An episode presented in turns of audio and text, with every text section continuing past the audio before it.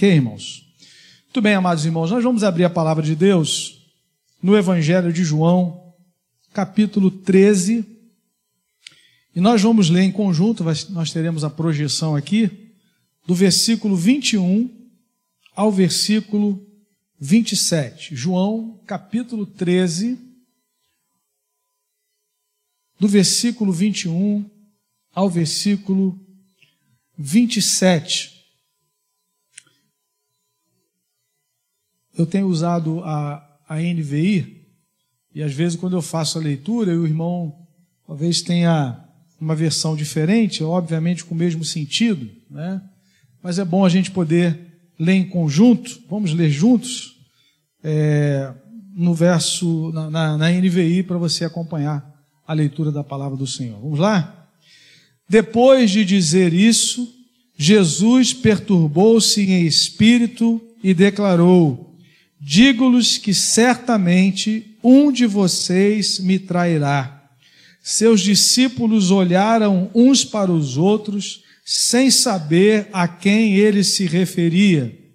Um deles, o discípulo a quem Jesus amava, estava reclinado ao lado dele. Simão Pedro fez sinais para esse discípulo, como a dizer: Pergunte-lhe a quem ele está se referindo. Inclinando-se esse discípulo para Jesus, perguntou-lhe: Senhor, quem é? Respondeu Jesus: Aquele a quem eu der este pedaço de pão molhado no prato. Então, molhando o pedaço de pão, deu a Judas Iscariotes, filho de Simão. Tão logo Judas comeu o pão, Satanás entrou nele. O que você está para fazer, faça depressa, disse-lhe Jesus. Que o Senhor nos abençoe com a leitura da Sua palavra. Amém, irmãos? Quero pensar nessa manhã sobre uma identidade construída no amor de Jesus. Uma identidade construída no amor de Deus. Quando nós lemos essa frase que o próprio João utiliza a respeito de si mesmo algumas vezes, nós vamos ver aqui hoje, que ele não, não aparece somente aqui nesse texto, né? mas aparece ah, algumas vezes. É, é, na verdade, era assim que João se enxergava. Era assim que a sua identidade era construída. É muito interessante, né? No versículo 23, um deles, o discípulo a quem Jesus amava. Talvez quando você lê essa expressão, você pense assim: não, mas isso aí é. João era meio prepotente, né? Será que João era meio arrogante? Né? Mas se nós olharmos o versículo primeiro, nós vamos ler a citação aí do próprio João, né? Um pouco antes da festa da Páscoa, sabendo Jesus que havia chegado o tempo em que deixaria este mundo e iria para o Pai, tendo amado os seus que estavam no mundo, amou-os até o fim. João registra o amor de Jesus por todos os seus, mas ele constrói a sua identidade em cima desse amor. Isso é muito importante. Como é que nós nos enxergamos nesse mundo? Como é que nós é, nos colocamos na história? Quem nós somos na história? O que, é que define a nossa identidade na história? É? Algumas pessoas, por exemplo, elas definem a sua vida a partir da sua profissão. O carro-chefe das suas vidas é a sua profissão. Eu conversei com uma pessoa nesse final de semana e eu falei assim: e aí, continua lá naquela empresa? Ele falou assim: não, a empresa já não quer pessoas da minha idade, já não, não aceita mais pessoas da minha idade. Então, quando o, o carro-chefe da sua vida é a sua profissão, eu ouvi uma vez o, o pastor Ricardo Agreste falando sobre isso, né, sobre a mãe dele, que trabalhou vários anos num banco, e aí termina aquela jornada, no dia seguinte ninguém mais sabe quem é aquela pessoa. É uma página virada, é assim que às vezes a sociedade nos observa, né? Ou seja, a partir da utilidade, enquanto aquela pessoa é útil naquela função, e se isso determina a sua identidade, essa pessoa entra em crise. Inúmeras pessoas têm muita dificuldade de encarar, por exemplo, uma aposentadoria. né? porque elas viveram aquela rotina de trabalho anos a fio, décadas a fio, e esse é um momento de, de muito, muita dificuldade. Então, se a nossa identidade é construída a partir daquilo que nós produzimos, quando nós deixamos de produzir, nós vamos ter dificuldades. Quando a nossa identidade é construída em cima de coisas que acabam, que passam, nós vamos ter dificuldade quando essas coisas se deteriorarem. Então, amados irmãos, nós, como discípulos de Cristo, precisamos ter a certeza de que a nossa identidade é construída no amor de Deus. Naquilo que Deus fala a nosso respeito, a partir da obra de Jesus em nossas vidas. Quem nós somos? Quem nós somos nas, para a sociedade? Quem nós somos, acima de tudo, aos olhos de Deus? Isso é muito importante nós termos essa convicção. Na cosmovisão cristã, em primeiro lugar, nós fomos criados por Deus. Nós fomos criados à imagem e semelhança do nosso Deus, independente da nossa cor, independente da nossa condição social, nós fomos criados como humanidade aos olhos de Deus, à imagem e semelhança do Senhor. Mas ainda na cosmovisão cristã, uma outra realidade importante nós nos lembramos que é a questão da queda. Nós nos desconectamos do nosso Criador. O pecado é uma declaração de independência. Os nossos pais ouviram uma mentira e acreditaram nessa mentira que poderiam viver sem Deus, longe de Deus, e foram expulsos da presença do Senhor.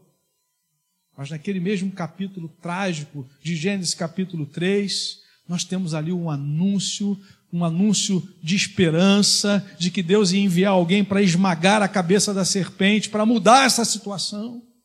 E aí nós chegamos a uma terceira palavra importante na cosmovisão cristã, que é a redenção, que é o preço que seria pago para a libertação de um escravo.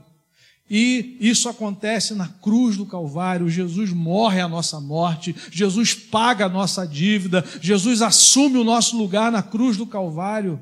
O castigo que nos traz a paz estava sobre ele. Deus não colocou os nossos pecados debaixo do tapete, Deus colocou os nossos pecados sobre Jesus Cristo. Ele leva no madeiro os nossos pecados para nos reconciliar com o Pai. E quando nós cremos nessa verdade, quando nós reconhecemos quem Jesus é e o que ele fez em nossas vidas, nos sujeitamos a ele o invocamos como Senhor, nos tornamos filhos amados de Deus. Nos tornamos filhos de Deus, povo de Deus, igreja do Senhor. Louvado seja Deus. E eu creio, amados irmãos, que foi firmado nesse convite da graça de Deus em Cristo, que João percebeu a mudança na sua identidade. Que o, que o apóstolo João percebeu que a sua identidade deveria ser construída a partir desse chamado da graça do Senhor, que chegou aos seus ouvidos, que chegou à sua, ao seu coração. Eu entendo que após ele conhecer essa graça salvadora e crescer nessa graça, nesse relacionamento com o Senhor, que João passa a se auto-referir como o discípulo a quem Jesus amava. Nós lemos aqui em João capítulo 13, mas eu convido você a abrir em João capítulo 20, no versículo de número 2. João 20, versículo de número 2. A palavra diz assim: é o, é o, é o texto aqui da ressurreição.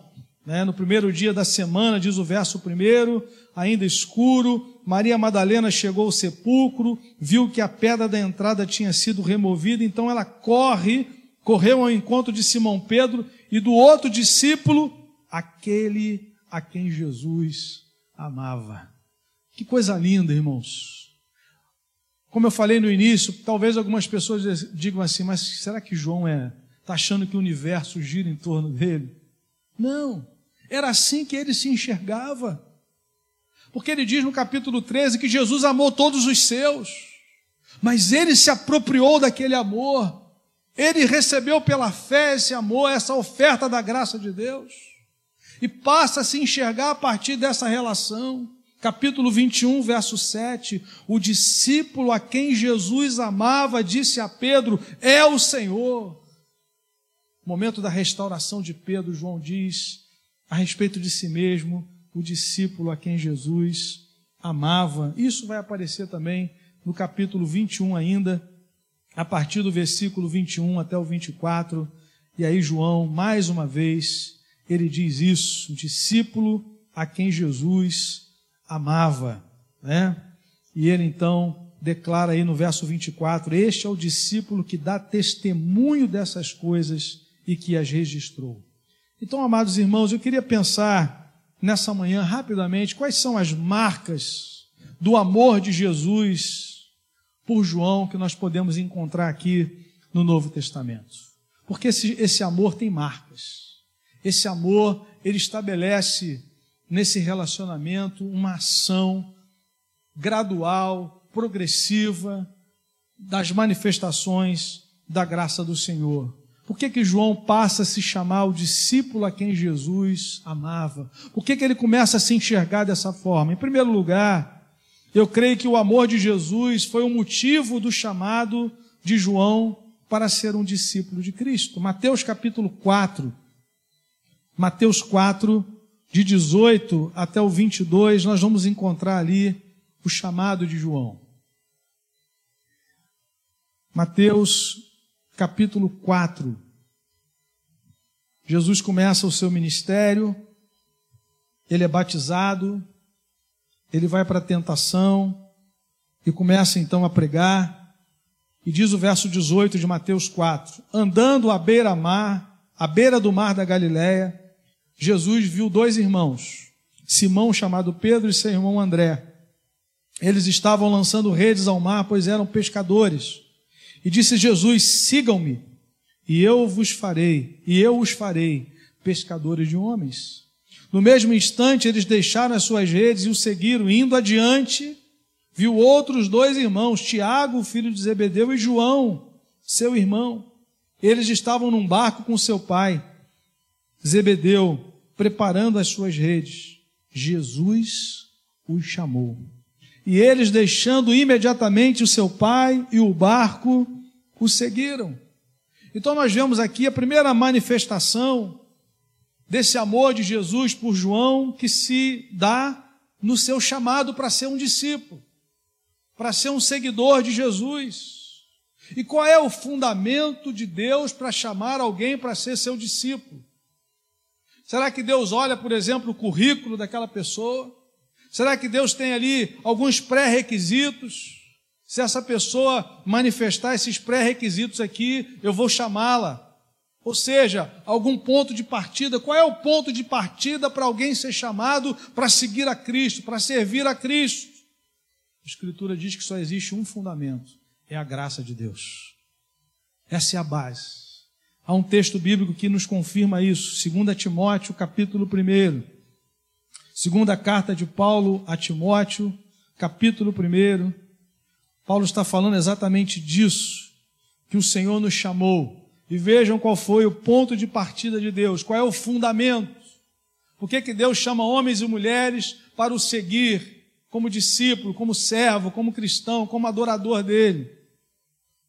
Paulo diz, 2 Timóteo capítulo 1, de 8 a 10, portanto, escrevendo a Timóteo, não se envergonhe de testemunhar do Senhor, nem de mim, que sou prisioneiro dele, mas suporte comigo os meus sofrimentos pelo Evangelho, segundo o poder de Deus, que nos salvou e nos chamou com uma santa vocação.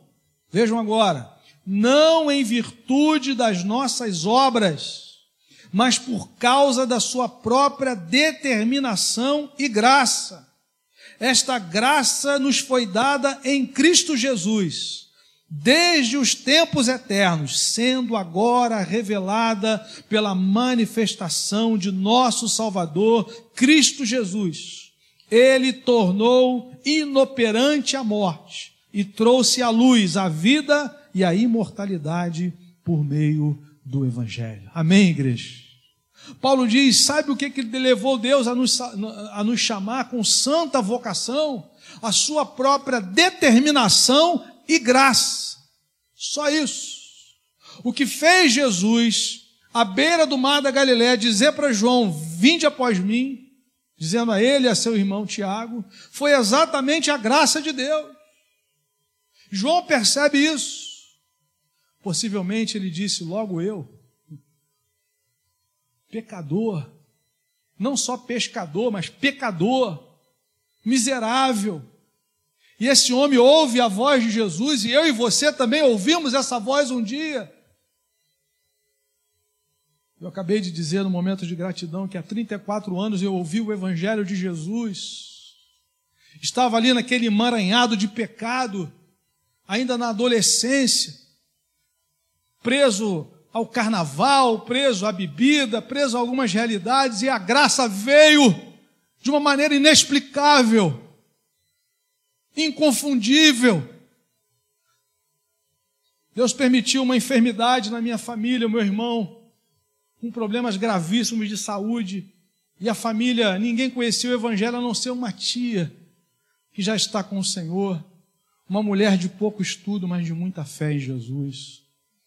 E essa mulher, vendo o desespero da minha mãe, disse assim: Sônia, você gostaria que a igreja orasse pelo Vander?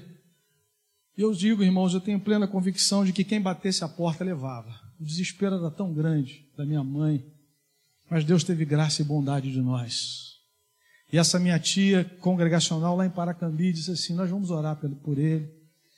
O meu irmão já estava com. Ele punha sangue pelo nariz, todo inchado. E o Senhor foi lá e curou meu irmão. Na verdade, não foi o primeiro contato dele com, com o Evangelho, porque ele foi o primeiro a ir à igreja. Uma senhorinha vizinha nossa, todo domingo passava lá e levava ele, pediu autorização há muitos anos, mas o tempo foi passando. E aí o Senhor curou meu irmão. E essa minha tia, tia Luci, ela disse assim: Bom, já que Deus respondeu, vamos fazer um culto de ação de graças aí, né? E aí eu conheci o Evangelho. Era uma quinta-feira, a igreja fazia um culto nas casas todo, toda quinta-feira de evangelização. E eu comecei a ver alguns jovens que foram criados comigo, o pessoal da pá virada, só tinha tralha, né? Falei, o que esse pessoal está fazendo aí? Não, agora a gente é crente. Estava tendo um avivamento em Paracambi, um despertamento espiritual nas igrejas. Eu não sabia nada daquilo. Né? Quem anda nas trevas não sabe para onde vai. Né? E eu estou vendo aquele pessoal, falei, não é possível. E eles falaram assim: ó, sábado tem um culto dos jovens. Né? Eu me converti num culto dos jovens. E era primeiro de abril. Parece mentira, mas é verdade. Graças a Deus. Né? E eles falaram assim: um deles falou assim: Eu vou passar na sua casa sete horas. Dez para as sete, o culto é sete horas. O que, que acontece, irmãos? No meio do caminho, na casa dos meus pais, é uma, uma avenida principal em Paracambi. Na verdade, só tem uma avenida principal, né? A gente brinca que é uma cidade de primeira. Quando você passa a segunda, já acabou, né? E aí, naquela avenida grande, né? Um outro amigo meu ultrapassa esse rapaz, que na época tinha um fusquinho azul, né? ultrapassa esse rapaz, chega primeiro, fala assim: ó, tem um baile hoje lá não sei aonde, o Satanás querendo me tirar da jogada. Né? E eu me tomei uma coragem, né? fui mais corajoso que o Flávio Dino entrando na maré. Né? Fui tomado de uma coragem, eu falei assim, falei assim, não, não, eu vou para um culto. Quando eu falei que ia para um culto, ele falou assim, aí ele falou alguns palavrões, né? Você está louco? Você vai para culto? sábado à noite, falei, não, eu vou para o culto. Você não vai virar a Bíblia, não, né? É a palavra do capeta. E é meu amigo até hoje, né? E eu falei assim, não, rapaz, eu, eu fui convidado para uma reunião. E ele argumentou, irmãos, foram cinco minutos de argumentação. Depois o, o rapaz que me, que me evangelizou, teve aqui nas minhas bodas de prata, o Pedrinho, ele falou que quando viu aquele movimento, ele começou a orar. Deus impulsionou ele a clamar. Que ali o Senhor estava quebrando cadeias. Né? E aí eu fui para o culto e, e, graças a Deus eu conheci o Senhor Jesus, me rendi ao Senhor naquele dia. Foi algo assim, irmãos, maravilhoso que mudou a minha vida, mudou a minha história. Agora, qual o pré-requisito? Paulo diz aqui: a própria determinação e graça de Deus. Não havia nada em mim, não há nada em nós. Paulo é muito claro nesse texto no versículo 9, que nos salvou e nos chamou com uma santa vocação, não em virtude das nossas obras, mas por causa da sua própria determinação e graça. Essa graça nos foi dada antes dos tempos eternos. mas manifestada na vida de Jesus. É o que eu sempre digo aqui: o remédio já estava preparado antes da enfermidade chegar. Paulo está dizendo: essa graça já foi conhecida antes da fundação do mundo. O Filho na eternidade disse: Eu vou. E na cruz ele paga a nossa dívida e nos liberta do poder do pecado e nos chama agora para pertencermos ao Senhor. É por isso, recebendo esse amor, que João passa a se chamar o discípulo a quem Jesus amava. Ele foi chamado. Ele foi chamado para ser um discípulo. Esse foi o fundamento do seu chamado e de cada um de nós. Não havia nada em João que despertasse a atenção de Jesus. Isso é um mito. É só graça. É a determinação e graça de Deus. Amém, irmãos? Discípulo a quem Jesus amava, porque foi chamado pela graça de Deus. Em segundo lugar, eu creio também que o amor de Jesus foi o motivo da transformação de João na sua jornada cristã. Porque isso é muito importante, irmãos. Andar com Jesus significa crescer no amor de Deus. À medida que nós vamos caminhando com Ele, vivendo com Ele, nós vamos crescendo nesse amor. E há um texto curioso em Lucas capítulo 9, que João pergunta ao Senhor se o Senhor gostaria que ele orasse para que fogo do céu descesse e lambesse aqueles samaritanos que não queriam dar pousada para Jesus. Lucas 9, a partir do versículo 51. O texto diz que Jesus estava decidido ir para Jerusalém, enviou alguns mensageiros à frente, diz o verso 52. Entraram num povoado samaritano para lhe fazer os preparativos, mas o povo dali não o recebeu. E o texto diz por quê? Porque se notava que ele se dirigia para Jerusalém. Ao verem isso, os discípulos Tiago e João fizeram uma perguntinha básica: Senhor, queres que façamos cair fogo do céu para destruí-los? É. João está agindo aqui, irmãos, baseado naquilo que ele aprendeu. João está agindo aqui numa mentalidade natural. Essa animosidade contra os samaritanos ela é histórica. E João, então, ele agiu por impulso. Só tem um jeito, vamos queimar essa gente. Se o senhor der autorização, o espírito daquela oração de Elias, nós vamos fazer agora e vai virar churrasco aqui agora. E aí Jesus, ele diz de uma forma muito veemente, né, muito clara. Verso 55, mas Jesus voltando-se os repreendeu, dizendo: Vocês não sabem de que espécie de espírito vocês são.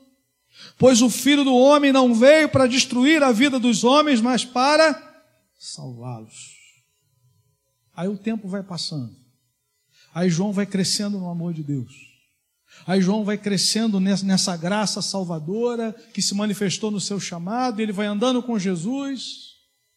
Depois, Jesus é assunto aos céus, vem o Pentecoste, ele é revestido do Espírito Santo e continua crescendo nesse amor. E aí nós chegamos a Atos capítulo 8. Atos capítulo 8. O que, que acontece em Samaria? Os samaritanos começam a ouvir o Evangelho. Porque Jesus os colocou na sua agenda. Os judeus poderiam ter animosidade contra os samaritanos, mas eles estavam no coração de Deus. Aliás, o chamado de Abraão deixa isso muito claro, que a benção é para todas as famílias da terra, para todas as nações da terra. Israel era só um instrumento, como a igreja é um instrumento, para fazer discípulos de todas as nações. O evangelho chega em Samaria, e a igreja então manda checar. Vamos conferir isso aí. Né? É tudo muito novo, a gente tem um problema histórico aqui. Vamos ver o que é está acontecendo. Atos capítulo 8, verso 14. Os apóstolos em Jerusalém ouvindo que Samaria havia aceitado a palavra de Deus, enviaram para lá Pedro e João. Estes, ao chegarem, oraram. Para quê, irmãos? Para que eles recebessem o Espírito Santo. Pois o Espírito ainda não havia descido sobre nenhum deles, tinham apenas sido batizados em nome do Senhor Jesus. Então Pedro e João lhes impuseram as mãos e eles receberam o Espírito Santo. Agora já não é, Senhor, o Senhor quer que a gente faça cair fogo do céu para matar essa gente. Senhor, que o teu Espírito venha revesti-los, que a tua bênção seja sobre eles. Amém, irmão? Discípulo a quem Jesus amava. É gente que experimenta o amor de Jesus, o Evangelho de Jesus rompe fronteiras. O Evangelho de Jesus destrói as trincheiras malignas. Aquela lógica natural vai sendo quebrada. Agora, samaritano é alvo de oração para que o Espírito venha sobre eles, não mais fogo do céu para destruí-los. Porque, Jesus, porque João foi alguém alvo do amor de Jesus. Amém, querido? Deus te chamou para ser uma bênção onde você está. Talvez Deus te colocou no lugar para romper fronteiras.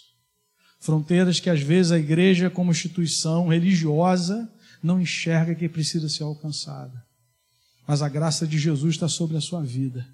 O Espírito Santo está sobre a sua vida para ser benção, para brilhar nesse lugar, difícil aos nossos olhos, mas onde Jesus quer manifestar sua glória, onde Jesus quer curar, salvar, libertar para a honra e glória do seu nome. A Bíblia diz em João 4,3 que era-lhe necessário entrar em Samaria. Jesus não somente estabeleceu Samaria como alvo da grande comissão, em Atos 1,8, em Atos 1, né? Jerusalém, Judéia, Samaria, até os confins da terra, mas ele pessoalmente foi até Samaria. E agora, a palavra do Senhor diz que ele enviou Filipe, os samaritanos foram se convertendo, e Pedro e João vão lá enviados pela igreja e acontece essa obra gloriosa, porque João foi crescendo nesse amor. Né? Ele experimenta esse amor ao ser chamado, começa a conviver com Jesus e vai crescendo. O amor de Jesus foi o motivo da transformação de João na sua jornada. Nós precisamos crescer no amor de Deus, para a glória do Senhor, para sermos discípulos de Cristo em nome de Jesus. Amém, queridos? Terceira marca desse amor foi, podemos dizer que o amor de Jesus foi o motivo do crescimento de João na sua intimidade com Deus. Eu gosto de ler Mateus 17, 1 e 2, mas também poderia ser Marcos 9 ou Lucas 9, nos textos que relatam a transfiguração. E a Bíblia diz que Pedro, Tiago e João, eles foram chamados para uma experiência particular. Eu acho isso muito interessante. Existem coisas que Deus vai fazer com toda a sua comunidade, mas há coisas que há pessoas que buscam mais. Repito João 13:1, ele sabia que o amor de Jesus era por todos. Mas há uma decisão no coração, há uma proximidade maior. É alguém que quer mais. João na ceia é aquele que reclina a sua cabeça no peito de Jesus. O raciocínio de João é o seguinte: já que é para ser crente, eu quero andar mais perto dele. Se eu fui chamado para andar com ele, então eu quero andar mais perto dele possível. E aqui João, ele é chamado para essa experiência. Seis dias depois, Mateus 17, 1, Jesus tomou consigo Pedro, Tiago e João, e Pedro, Tiago e João, irmão de Tiago, e os levou em particular a um alto monte.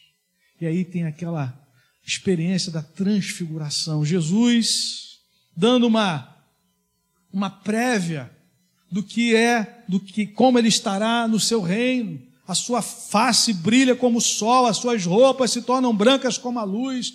Em Marcos 9, Marcos diz que nenhum lavandeiro dessa terra poderia colocar aquelas vestes tão brancas. É uma experiência tremenda, é uma antecipação da glória. Jesus disse isso em, Mateus 16, 28. Garanto-lhes que alguns dos que aqui se acham não experimentarão a morte antes de verem o Filho do Homem vindo no seu reino. É essa visão antecipada da transfiguração, e João está ali. Porque esse amor de Jesus que o chamou é o amor que o convida a uma intimidade. É o amor que o convida a crescer. É Pedro, Tiago e João que estão ali vivendo essa caminhada mais intensa dessa proximidade com Jesus. Eles testemunham a ressurreição da filha de Jairo. Eles estão ali também no Getsemane na hora de, de maior dor. Embora falhos, limitados e dormindo, mas eles estavam ali. Então, amados irmãos, esse amor que nos convidou a uma jornada, nos faz crescer nesse amor e crescer nessa intimidade com Deus. O que pode realmente nos despertar para uma vida de comunhão mais íntima é o amor de Jesus. Sermos atraídos por esse amor, crescermos nessa, nesse relacionamento que, que nos traz segurança. Eu gosto quando Judas diz lá na sua carta, no final dela: guardai-vos no amor de Deus, permaneçam no amor de Deus. Jesus diz isso em João 15: como o Pai me amou, também eu vos amei, permanecei no meu amor. Crescendo nesse amor, nessa intimidade com Deus, para a glória de Deus. Ele registra no capítulo 13, verso 1, que Jesus amou os seus, todos os seus, mas é notório que João buscou em sua caminhada esse relacionamento de intensa aproximação de Jesus. Será que nós temos feito isso no nosso dia a dia? Buscado essa intimidade maior com o Senhor? Nesse mundo tão materialista, de acumulação, que nós somos despertados a cada dia a buscarmos aquilo que vai perecer, a lutarmos e, nos, e ficarmos ansiosos por coisas que vão acabar aqui. O nosso chamado é estarmos na presença dEle em intimidade com Ele. O nosso primeiro chamado, na verdade, é para estarmos com Ele. Se você ler em Marcos 3, de 13 a 15, o texto diz que Jesus chamou aqueles doze para estarem com Ele e depois os enviou a pregar. Primeiro para estar com Ele.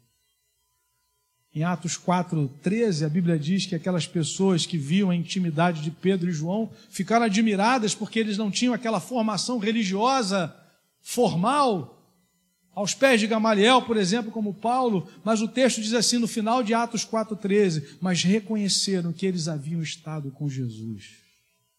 Reconheceram que aquela autoridade era fruto de uma intimidade com o Senhor, de uma caminhada com o Senhor. É dele que nós recebemos, é da sua graça, é do seu amor, crescendo nesse amor que nós vamos crescendo na intimidade e na autoridade espiritual. Amém, amados? E a quarta e última marca que eu queria destacar nessa manhã do amor de Jesus na vida de João, que foi que esse amor foi o motivo da sua utilidade nas mãos de Deus na história. Jesus fez da vida de João uma vida útil, uma vida gasta, investida no reino de Deus. Apocalipse capítulo 1. Veja, irmãos, como João inicia esse livro, o último livro da Bíblia. E ele diz assim: revelação de Jesus Cristo, que Deus lhe deu para mostrar aos seus servos o que em breve há de acontecer. Apocalipse é para os servos, é revelação aos seus servos. Ele enviou o seu anjo para torná-la conhecida ao seu servo João que dá testemunho de tudo que viu, isto é, a palavra de Deus, o testemunho de Jesus Cristo. Feliz aquele que lê as palavras dessa profecia, e felizes aqueles que ouvem e guardam o que nela está escrito, porque o tempo está próximo. Verso 9: Eu, João, irmão e companheiro de vocês, no sofrimento, no reino e na perseverança em Jesus estava na ilha de Pátimos por causa da palavra de Deus e do testemunho de Jesus. Irmãos, esse homem se tornou alguém útil nas mãos do Senhor. Isso é fruto do amor de Cristo. O amor de Deus não somente nos chama para a salvação, mas nos chama para participarmos daquilo que Deus está fazendo no mundo. Isso é fruto do amor de Deus. Isso é fruto da graça de Deus. Quando você testemunha, quando você ora, quando você contribui, você está participando de um projeto eterno, de um projeto que nasceu no coração de Deus. Servir a Cristo é participar daquilo que Deus está fazendo no mundo. Deus está chamando homens e mulheres para cumprir aquilo que está lá em Apocalipse, que na volta dele estarão pessoas de toda tribo, povo, língua e nação adorando o Cordeiro de Deus. Quando você prega o Evangelho, quando você contribui, quando você ora, você está fazendo parte daquilo que Deus está fazendo no mundo. E João se enxerga assim como filho amado, discípulo a quem Jesus amava, porque ele foi chamado por esse amor, ele foi crescendo nesse amor, ele foi crescendo na intimidade com o Senhor e percebeu que a sua vida tinha um significado na história. E é interessante, irmãos, quando o Império Romano achou que seria o fim desse apóstolo, o último, já velhinho, o último a morrer, que seria uma punição, uma forma de punição, uma forma de impor um castigo a um velho discípulo de Jesus para ver se ele, se, se ele desistia da sua caminhada. Deus o coloca na ilha de Patmos para ver coisas gloriosas, para enxergar coisas que mais ninguém viu. Deus teve graça da vida de João. O Deus de João é o nosso Deus, que transforma a tristeza em alegria que transforma maldição em bênção, para a glória do seu nome. Vamos mandar esse discípulo que já está velho, inútil, lá para a ilha de Pátimos, para ver se ele morre lá, se ele blasfema contra Deus. Ali vem visões gloriosas, novos céus e nova terra. Aleluia! O cordeiro glorificado, João enxerga, a sua voz era como voz de muitas águas, os seus olhos como chama de fogo, da sua boca sai uma espada afiada de dois gumes, que é a palavra de Deus. É lá na ilha de Pátimos que João enxerga a, a, a glória de Jesus, o Jesus que reina sobre todas as coisas. João está vendo tudo isso aí, está vendo tudo isso que está acontecendo, como a minha igreja está sendo perseguida, mas olha agora, novos céus e nova terra. Não vai haver mais choro, não vai haver mais dor, não vai haver mais luto, não vai haver mais morte, não tem nem luz na cidade, porque a glória do Cordeiro ilumina aquela cidade, é lá que estará a minha igreja, João, homens e mulheres de toda a tribo, povo, língua e nação, o meu amor faz isso na sua vida e na vida dos meus discípulos. A minha, a sua identidade precisam ser construídas nesse amor, irmãos. Porque tudo vai passar. O império caiu, mas o reino de Deus é eterno. Pelo Evangelho, nós temos acesso a todas essas bênçãos que João teve em nome de Jesus. Será que você pode dizer, eu sou um discípulo a quem Jesus ama? Eu sou uma discípula amada de Jesus, essa é a minha identidade, filho amado de Deus em Cristo, filha amada. Talvez você não seja mais importante para a sua empresa. Talvez você não seja mais importante para o seminário onde você dava aula. Talvez você não seja mais importante para aquela indústria onde você se dedicou, dedicou vários anos da sua vida. Mas você é um discípulo a quem Jesus ama. Você é uma discípula amada de Jesus. Não importa quanto tem lá na sua conta bancária. A sua vida está nas mãos de Jesus. Aquele que vem a mim, de maneira nenhuma eu lançarei fora. As minhas ovelhas ouvem minha voz. Ninguém as arrebatará das minhas mãos. Eu lhes dou a vida eterna. A única segurança que nós temos nessa vida, nesse mundo desconectado de Deus, é que nós somos filhos amados de Deus em Cristo. Amém, queridos? E nada poderá nos separar do amor de Deus que está em Cristo. Assim como João, lá na ilha de Pátimos, recebeu revelações gloriosas, talvez esse tempo de adversidade que você tem passado de tribulação, ele vai ser transformado num tempo de maior crescimento da sua vida em Cristo Jesus. Descansa no Senhor, espera nele em nome de Jesus. Amém? Duas aplicações, irmãos, para nós concluirmos aqui a nossa reflexão dessa manhã, nos preparando para a mesa do Senhor. Primeira pergunta: você é um discípulo amado por Jesus? Você que está aqui nessa manhã, você tem a certeza de que a sua identidade é definida pelo amor de Cristo? Sua vida já está segura nas mãos de Jesus, nas mãos de Jesus. Um dia João ouviu essa voz: Vinde após mim. Eu vou fazer da sua vida agora um pescador de homens. Você vai ser meu discípulo, você vai me seguir na história. Você vai pertencer ao meu reino. Ninguém entra no reino de Deus por nascimento natural. O nascimento biológico nos colocou na história como descendente de Adão. Mas o novo nascimento nos põe no reino de Deus. Quando é que alguém nasce de novo? É quando reconhece que é pecador, que não pode mudar a sua vida. mas que se rende totalmente a Jesus Cristo, invocando como Senhor. Todo aquele que invocar o nome do Senhor será salvo. Por que, que invoca o nome do Senhor? Porque reconhece que só Ele pode salvar. A fé salvadora é a fé que descansa exclusivamente e totalmente em Jesus Cristo. Não há méritos em nós. Paulo disse: não por nenhuma obra prévia nossa, mas por causa da sua própria determinação e graça. Não, Deus me, tem que me salvar porque eu sou uma ótima pessoa, um bom pai. Esse raciocínio nos afasta do propósito de Deus. Se isso fosse verdade, Deus pouparia o seu filho amado. Mas a Bíblia diz que Deus não poupou o seu filho, mas antes entregou em nosso lugar. Porque eu e você não podemos nos auto-salvar. Só Jesus Cristo pode nos libertar. E ao nos rendermos ao seu amor, a nossa identidade é construída a partir desse encontro maravilhoso. Aí você vai dizer, como João, o discípulo a quem Jesus amava, o discípulo a quem Jesus ama. João não é prepotente, João é quebrantado. Se no primeiro momento parece que João é prepotente, você, quando olha para a história dele, você percebe esse homem é um homem quebrantado diante desse amor.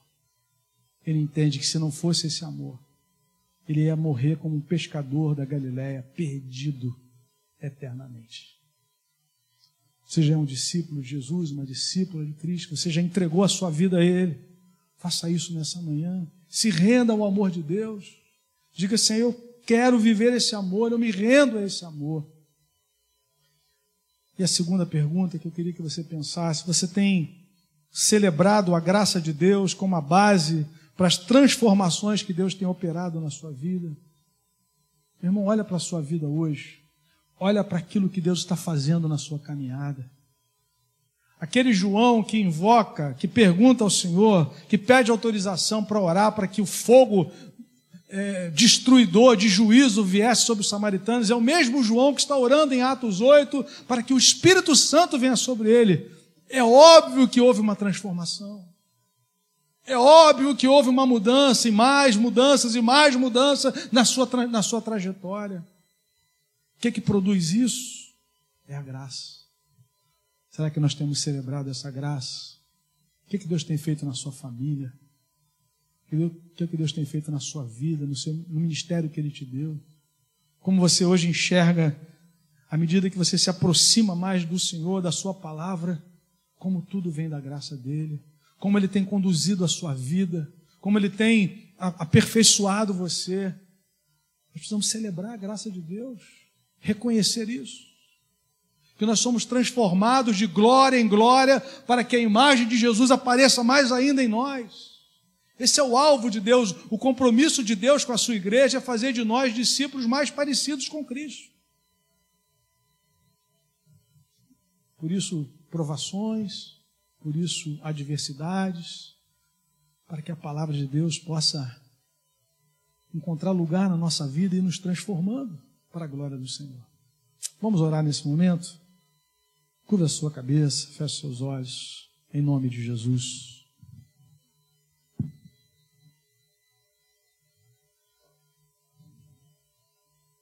Uma identidade construída no amor de Deus. Discípulo a quem Jesus amava. Queria que você saísse daqui dessa manhã com essa convicção. Quem eu sou? Eu sou uma discípula, um discípulo amado. Alguém porque Deus por quem Deus enviou o seu bem mais precioso. Algumas pessoas estão dizendo que o melhor de Deus virá. O amor, o melhor de Deus já veio. O melhor de Deus é Jesus. Não há nada melhor do que Jesus. Jesus é o dom supremo, o dom perfeito. E ele virá novamente. Se você quiser dizer que o melhor de Deus virá, você está falando da volta de Cristo. Não é a troca do carro, a troca do apartamento, que isso aí vai ficar tudo para cá. É bênção de Deus, nós celebramos as dádivas de Deus, mas o nosso alvo é crescer na intimidade com o Senhor. Tudo vai passar. O mundo passa de João, na primeira carta. Mas aquele que faz a vontade de Deus permanece eternamente. Em nome de Jesus. Queria que você ficasse de pé. Vamos orar. Quando você passa por uma tribulação, Feche seus olhos. Quando você passa por uma batalha, a primeira coisa que Satanás coloca em xeque é o amor de Jesus por você. Mas a Escritura diz que nada pode nos separar do amor de Deus. Nem tribulação, nem fome, nem perigo, nem espada. Paulo usa situações daquele contexto, mas poderemos pensar em desemprego, enfermidade. Por que, que nada pode nos separar do amor de Deus? Porque Paulo afirma que o fundamento do amor de Deus é Cristo. Nada pode nos separar do amor de Deus que está em Cristo. O amor de Deus por mim por você está guardado em Cristo, em quem Jesus é e naquilo que ele fez por nós. Ele fez uma aliança conosco, selada no seu sangue. É isso que nos sustenta na caminhada. É isso que nos sustenta, é isso que define a nossa identidade. Antes de ser aquele profissional, antes de ser aquele pai, antes de ser pastor, você é discípulo amado de Jesus, filho amado de Deus, em Cristo, filha amada. Bendito é o nome do Senhor. Discípulo a quem Jesus ama. Discípulo a quem Jesus ama. Louvado seja Deus. Cresça nesse amor, meu irmão. Como o Pai me amou, também eu vos amei, permanecei no meu amor. Não sai daí, não. Deus prova o seu amor para conosco em que Cristo morreu por nós, sendo nós o que? Bonzinhos, preparados, habilitados, não sendo nós ainda pecadores. Deus prova o seu amor, não precisa provar mais. O amor de Deus já foi provado na cruz. Ele entrega o seu dom perfeito, o seu filho sem pecado. Se você o recebeu pela fé, você está guardado nesse amor a cada dia. Até aquele dia. No contexto da ceia, ele diz: Não vou comer mais, não vou beber mais do fruto da videira até aquele dia que beberei novo convosco no reino do meu Pai. Aleluia. Senhor, muito obrigado por esse amor, Senhor. O apóstolo Paulo diz: o amor de Cristo nos constrange, Senhor. Somos constrangidos por esse amor. Esse amor nos quebranta. Esse amor nos quebranta, Senhor, porque ele é a prova da nossa incapacidade de nos autossalvarmos. Somos humilhados humilhados diante da cruz. Mas, Pai, bendita humilhação, Senhor. Bendita humilhação, bendita confissão de pecado diante daquele que perdoa, diante daquele que salva, daquele que é o autor da salvação eterna. Bendito é o nome do Cordeiro que foi morto, mas que vive para sempre. O sangue de Jesus nos lava de todo pecado. Nós celebramos isso nessa manhã, Senhor. Nós somos discípulos a quem Jesus ama. Nós somos uma igreja amada pelo Senhor. Ele corrige a quem Ele ama. Ele transforma a quem Ele ama. Mas nós estamos seguros nesse amor cada dia. Recebe a nossa adoração, Senhor. Recebe a adoração da tua igreja nessa hora. Queremos te adorar também participando da mesa, Senhor. Vemos Cristo nesses elementos, vemos o poder do Evangelho nesses elementos. E ao participarmos, ó Pai, que seja para crescimento, para a bênção das nossas vidas, em nome de Jesus. Amém. Amém.